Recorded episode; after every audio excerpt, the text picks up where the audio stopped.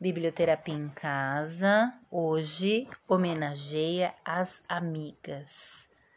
Para minhas melhores amigas.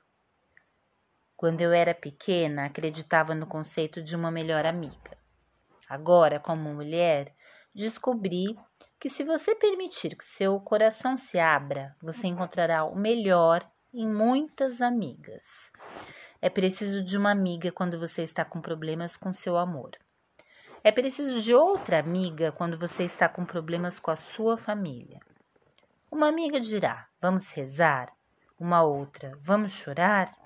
Outra: Vamos lutar. Ou Vamos fugir. Uma amiga atenderá às suas necessidades espirituais. Uma outra, a sua loucura por sapatos. Uma outra, a sua paixão por filmes.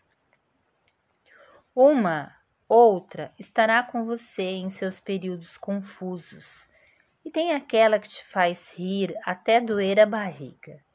Outra será a luz, e uma outra será o vento sob suas asas. Elas podem ser concentradas em uma única mulher ou em várias. Uma do ginásio, uma do colegial, vários dos anos de faculdade, algumas de antigos empregos, algumas da igreja, muitas vêm da infância, outras da escolinha dos filhos. E hoje olho ao meu redor e vejo em cada amiga um pouco de mim mesma. Tem aquela que é mística e me ajuda a perseverar no meu crescimento espiritual. Tem a outra que finge ser uma fortaleza, mas tem o encanto e a delicadeza. Tem a prática na qual me inspiro meu dia a dia. Tem a Zen, que me ajuda a encontrar meu equilíbrio. Tem a que fala na lata e me põe no prumo. Tem a ríspida, que me faz enxergar o meu excesso de frescura.